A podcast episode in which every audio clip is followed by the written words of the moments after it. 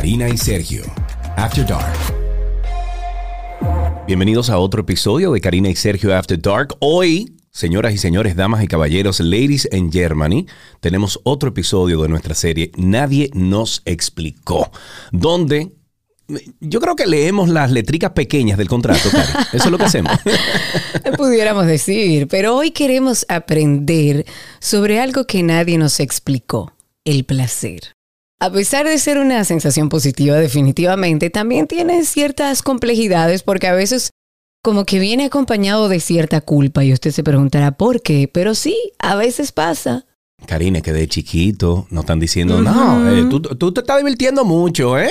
Tú, tú como que estás gozando demasiado. Eso de chiquito que nos están diciendo eso. Es verdad. Entonces, además de eso, también el placer tiende a ser eh, objeto de tabú en la mayoría de las culturas alrededor del mundo, sobre todo en la latina, ¿eh? Sí, déjame decirte, sí, sobre todo. sí. Y especialmente cuando se trata sobre también el placer físico. Mira que me da hasta trabajo decirlo, placer físico. Es que muchísimas veces tratamos estos temas como si fueran ajenos al humano, como que nosotros no lo hacemos, eso es escondido, como si no lo hiciéramos todos, porque es que al final del día tenemos temas como la masturbación, todo el mundo tiene sus fantasías, todo el mundo algo relacionado a la sexualidad siempre está, porque es parte de nuestra naturaleza. Y estos son temas como que nunca se tratan fuera de la intimidad, como que... Yo recuerdo, Cari, perdón que te interrumpa, que con el tema de la masturbación, eh, no sé si eran mis hermanos o mis hermanas, me decían, mira, no te masturbe, que te salen, te salen pelo en la mano, ¿oíste? Y yo decía, No, y mira, uno se ríe, uno se ríe, pero la realidad es que cuando estamos incluso criando a nuestros hijos, si usted ve a un hijo lo natural o lo, o lo, no lo natural, sino lo que pasa más es que si usted ve a su hijo, por ejemplo, masturbando, si usted le diga, no muchacho, no haga eso, eso es malo, y se arma como una, señores, sí. eso es normal. Pero te digo, la frasecita esa de tú estás gozando mucho, ten cuidado. Señores, dejen que la gente goce. ¿Y Claro, pero, pero también se genera este tabú porque incluso nosotros como padres tendemos a hacerles ver a nuestros hijos que esto es malo. Señores, si su Sí, hijo sí. está en un proceso de descubrimiento, dele el tiempo para que lo haga y enséñale que es privado, eso sí, porque no puede en cualquier lado abrir una puerta y salir por ahí. Mira, ahora que tú dices eso, creo que tuve la dicha de, de que mami un día, porque eran mis hermanos que como que me hacían bullying, pero mi madre un día con el tema de la masturbación, ahora que tú lo dices, yo jovencito, te estoy hablando de, qué sé yo, 12 años, 11 años, me dijo, mi hijo, eso se hace solo en el baño. Creo que fue mi mamá que me lo dijo. Claro, pero es que es natural y así es como debe tratarse. Y las mujeres ni te cuento, las mujeres de eso no se habla. Y si le encuentran masturbándose, se armó la debacle, esa niña está perdida. Y tenemos que empezar a sacar ese tabú alrededor de la sexualidad y del placer. Bueno, para profundizar en este tema, que es eh, para nosotros, yo diría que fácil de hablar, pero para mucha gente complejo, hoy tenemos a Elaine Félix. Elaine es muy conocida, tiene un vasto conocimiento sobre educación sexual y el placer. Ella es publicista de profesión, conferencista internacional, periodista de salud y educadora sexual. Elaine, ¿cuánto tiempo, amiga? Bastante, pero el cariño se mantiene igualito como el café. Qué bueno verte, porque estamos en videoconferencia mientras hacemos esta grabación. Y qué bueno hablar de, eh, contigo de este tema, que yo sé que tú vas a arrojar mucha buena luz con tantos años de experiencia, con tantos años. Y con la naturalidad que Laine habla de estos temas, tendríamos todos que hacerlo de esa manera. Vamos a entrar en tema, Laine. Hablemos del placer sexual y de cómo tiende a llegar a nuestras vidas este tema, porque en ocasiones esto sucede a través de la autoexploración, cuando somos jóvenes. Sin embargo, puede venir a través también de distintas formas, como placer visual, a través de contenido que quizás incluso muchas veces es inapropiado para nuestra edad, pero en esa búsqueda pues llegamos ahí. ¿Qué tan importante es el AINE? Entender el placer, explicar el placer, porque hay muchas cosas que nadie nos explicó, y tener una guía a temprana edad. En un país como República Dominicana, donde hacemos este podcast, donde de eso no se habla. Mira, y les agradezco muchísimo que me hayan invitado porque justamente la maestría que estoy haciendo de sexualidad y género, este es un tema transversal, donde lo primero que te explican es que el placer es un derecho humano y los derechos no se discuten. Claro. ¿Qué quiere decir eso? Que se traduce en bienestar. Y la OMS y todas las instituciones que trabajan con el bienestar incluyen la salud sexual dentro de la que está el placer como una de las emociones, de las sensaciones que nos aportan mucho bienestar. ¿Cuál es el problema? En una sociedad que lamentablemente prima una versión totalmente religiosa del sacrificio, del culto al sacrificio, donde tú tienes que para demostrar que tú eres una persona óptima, una persona buena, tú te sacrificas y dentro de ese sacrificio está no conectar con el placer.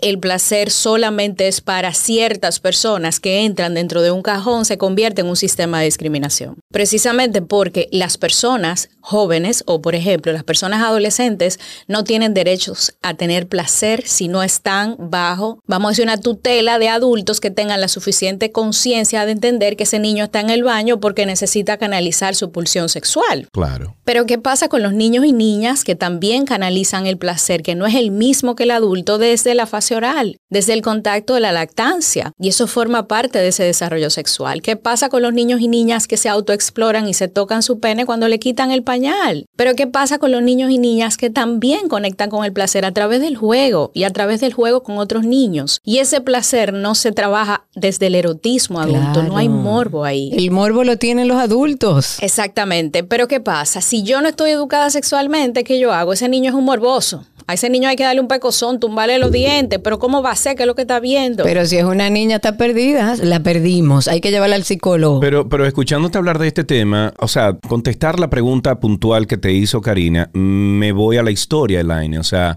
si nos vamos, qué sé yo, 300, 500, eh, mil años atrás, habían culturas que estaban diseñadas alrededor del placer. Incluso la antigua Grecia, hubo la debacle que hubo porque llegó un momento en que era demasiado y era basado en el placer. Las fiestas que hacían, tú sabes, la gente de, de, poder, la gente de dinero, era alrededor del placer. ¿Qué pasó entonces? ¿Dónde fue que perdimos el balance? Luego de la colonización y la industrialización, el mundo cambió, precisamente porque se instaura el matrimonio. La generación que viene de esa parte tiene mucha influencia de la iglesia, que precisamente con la colonización estableció el matrimonio para el tema de el poder de los cuerpos y de las sexualidades y para establecer una estructura que se traduce en orden social. ¿Qué hace el matrimonio? Estructura y controla los cuerpos. Quien no está casado no es puro. Quien está fuera de esa familia que forma un matrimonio que lamentablemente es hegemónico, porque hay muchos tipos de familia y solamente reconoce a la familia nuclear dentro de un matrimonio, está excluyendo personas y le está quitando a mucha gente el acceso al placer. Porque ¿qué pasa con las personas que no pertenecen a ese tipo de familia. Las excluyen totalmente, no pueden ser parte. Pero son mal vistas. Es un tema de orden social que se estableció precisamente para someter a mucha gente a un establecimiento de, una, de un sistema que habla de mucho consumismo y de un capitalismo establecido. Hablemos entonces de cuáles son, eh, como dije al principio, antes de comenzar a hablar contigo, eh, que dije que desde chiquito, o sea, desde chiquito, eh, mayormente los, los, católicos, ¿no? Los que somos criados en, dentro de esa religión, nos dicen, ten cuidado con eso, que tú estás gozando mucho, que tú qué sí o qué. O sea, eh, identifique entonces, ayúdanos a identificar eh, cuáles son eh, esas esas cosas que se hacen o esas cosas que hacen los padres o personas que están alrededor de alguna persona en formación, un niño, un joven, para llevarlos, o sea, lejos del placer, para, eh, para que no caigan en la tentación. ¿Cuáles son esas, eh, eh, esas cositas? Sí, pero antes de, de, de decir eso, Sergio, hay que añadir a esta partecita de la historia que es fundamental, que justamente antes de la colonización teníamos un sistema matrilineal donde las mujeres y sobre todo donde la madre tierra era lo que primaba. No, aquí no estamos hablando de que nosotras era que teníamos el poder, sino que el placer era bien visto. Y nosotros de alguna manera conectábamos con el placer desde, otra, desde otro escenario. Cuando comenzamos con el capitalismo, entonces se instaura ya un sistema patriarcal donde los hombres son la cabeza de familia, donde las mujeres son controladas y los niños y, las, y todas las personas que pertenecen a esa familia la domina el macho. Eso es otro tema. Ahora, lo que me estás diciendo de los niños que me preguntaste, cuando nosotros tenemos un sistema adultocéntrico donde el cuerpo de los niños me pertenece, Fíjate cómo el adultocentrismo se adueña del cuerpo de los menores y lo primero que hace es que los asexualiza, no son sexuales. Los niños son puros, los niños son inocentes, los niños no tienen sexualidad y ese es el primer valor que limita que los adultos respeten que un niño que se toca el pene no está haciendo nada malo. Es como que tú le limites a ese niño que se, se, toque la mano, porque le da placer tocarse la mano, es una parte del cuerpo. ¿Qué pasa? Cuando el sistema no le da educación sexual al mundo adulto, ¿cómo podemos pretender que ese adulto entienda que ese niño es sexual? Y que esa sexualidad forma parte de esa evolución, que al final termina en un adulto que no sea adicto a la masturbación porque se quedó pegado en la etapa de latencia, donde no le permitían, le tocaban la puerta, se la tumbaban y ese chico crea una relación con la masturbación de culpa y donde lamentablemente lo sigue haciendo, pero lo hace a escondidas. Claro. Señores, yo me acuerdo que me tumbaban esa puerta de ese baño. ¡Sal de ahí! ¿Qué es lo que tú haces, muchacho? ¡Tú mira! Hay que permitirle su espacio. Tú sabes, Elaine, que mucha gente dice que hablar de sexualidad con nuestros hijos a temprana edad los incentiva a iniciarse sexualmente a temprana edad. ¿Cómo se puede ir fomentando una visión más precisa sobre el placer en la, en, la educación de nuestros hijos? Yo creo que es importante que algo tan delicado se trate con menos tapujos, de la manera más clara posible, según tu expertise y tu experiencia. ¿Es así ¿Los niños se activan sexualmente más rápido cuando tienen la información o es todo lo contrario? Bueno, yo te lo voy a poner en cifras porque las cifras son personas. Latinoamérica tiene la cifra más temprana de inicio sexual en menores, para que entiendas. Todas las regiones que tienen educación sexual, Europa, entre otras, tienen un inicio sexual más tardío. ¿Cómo se llama la obra? Mira, yo, yo hubiese pensado honestamente que Estados Unidos estaría como arriba ahí en ese... No, entiendo yo que la única diferencia que hay entre Latinoamérica y esos países más desarrollados es que se abra, se habla de una manera más llana sobre la sexualidad, o sea, está normalizado y, y debe ser así, porque so, así como somos espirituales, así como somos emocionales, también somos seres sexuales, es parte de la naturaleza humana. No, y una de las cosas que revela ese inicio sexual es que somos el país con la cifra más alta embarazo adolescente de Latinoamérica entera. Fíjate, una de las grandes revelaciones, porque la gente solamente habla del embarazo, porque es lo único que se ve. ¿Cuántas otras cosas implican un inicio sexual que no se ven? ¿Cuántos chicos y chicas son víctimas de abuso en sus propias casas por esos adultos que debieron cuidarlo precisamente porque no fueron educados para entender que mi papá no me tiene que dar un beso en la boca y pedirme que le dé un beso en el pene? Entonces, aquí estamos hablando de un tema que básicamente trasciende la sociedad completa, porque el embarazo adolescente, el inicio sexual de adolescentes y el abuso sexual tienen un factor común falta de educación y de políticas públicas efectivas y una falta de interés en que realmente este sea un tema que no se siga discutiendo. Vamos a, comenzar a, a, girar un poquito la conversación. Vamos a girar la balanza hacia soluciones. ¿Cómo podemos nosotros comenzar a fomentar y desde qué edad una relación sana con el placer? Mira, lo que sugerimos desde educación sexual es que desde que comiencen a hablar, comencemos a nombrar. Cuando nombramos, le damos a los niños y niñas la potestad de poder saber que esa forma parte de su cuerpo. el pene no es una parte mala, no es una parte sucia, la vulva se llama vulva, no mariposita. ¿Por qué es tan importante? Porque con la mariposita se juega, con la vulva no. Con el pene no se juega, con la pistolita sí. Y desde ahí comenzamos a trabajar con un concepto vital en educación sexual que se llama intimidad. Intimidad se considera un valor donde yo como adulta no voy a tener sexo con mi esposo aunque lo ame en el parque. Claro, lógico. Eso es un valor que se ese fue, eso fue un valor que es verdad que se me, se, se me fue instaurando desde que yo era niña y eso hace que yo inmediatamente conecte con mi placer en el desarrollo de mi pulsión sexual que se da con la pubertad cuando las hormonas sexuales comienzan a producirse en sangre y se activan ahí sí ya tenemos deseo sexual ¿qué yo hago con ese deseo sexual a los 8, 9, 10 años? Absolutamente, digo, dentro de los eh, parámetros que, te, que, estamos viviendo hoy en día, absolutamente nada, lo tienes que esconder, lo tienes que suprimir. Pero debería haber una canalización positiva porque es lo mismo que le digas a una persona, tienes hambre y no puedes comer, tienes sueño y no puedes dormir, jamás, eso está mal. Y entonces, Elaine, para dar herramientas puntuales, si yo tengo, por ejemplo, un niño en su etapa de, de descubrimiento, porque al final es parte de un descubrimiento, es lo que decía Elaine. Que serían que los 5 o 6 años, más o menos, 5 o 6 años, 7. No, bueno, hay niños, hay niños que empiezan más temprano, otros más tarde, pero es un proceso Yo de. siempre fui de temprana, de temprano descubrimiento. bueno, pero yo era el más chiquito de nueve también. O sea, yo veía a mis hermanos, por ejemplo, ellos grandes con sus novios y sus novias, y los veía besándose en mi casa. Y bueno, fue lo que yo vi, ¿no? Entonces, por eso a lo mejor también se despierta tempranamente en un niño que pueda tener ese tipo de exposición. Sí, eso varía, pero es una etapa, una etapa de, de descubrimiento y tal como decía Elaine, esto no tiene una carga de morbo como lo ve el adulto.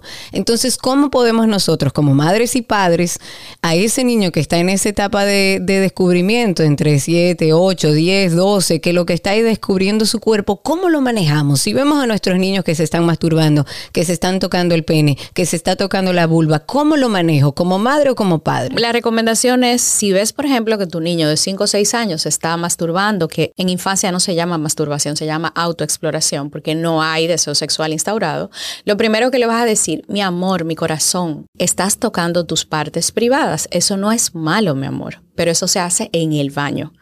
Y mandas el lugar donde debe suceder, que es íntimo, en el baño, mi amor, vas, si te vas a tocar tus partes privadas, te toca, te lavas las manos luego y nadie puede ayudarte, mi corazón. Recuerda que nadie puede ayudarte porque esas son tus partes privadas.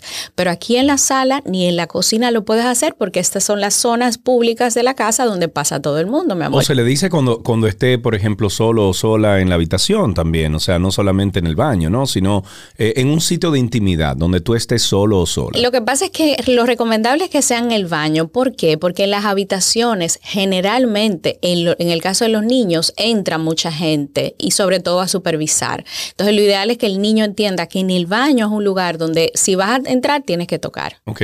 A veces, eh, y yo creo que ya lo tocamos el tema, pero tendríamos entonces también que ya como parte de la solución que estamos buscando a, este, a esta situación, ¿cómo no le creamos un sentimiento de culpa a un joven en crecimiento, a una joven en crecimiento o, en descubrimiento al momento de, de buscar placer? Mira, lo más importante es que nosotros como adultos entendamos que el placer es necesario para poder desarrollarse y para tener una evolución sexual. Es importante que ellos puedan canalizar eso. Entonces, lo primero es decirle, mi amor, el placer es un derecho. Ahora, ¿qué vas a hacer para canalizar ese placer sin que te afecte ni tu vida, ni tu futuro, ni a otras personas? Pues entonces ahí comenzamos a hablar de juegos sexuales donde ellos sepan qué están haciendo. No estoy jugando parché, estoy jugando sexualmente con otra persona y hay implicaciones de eso.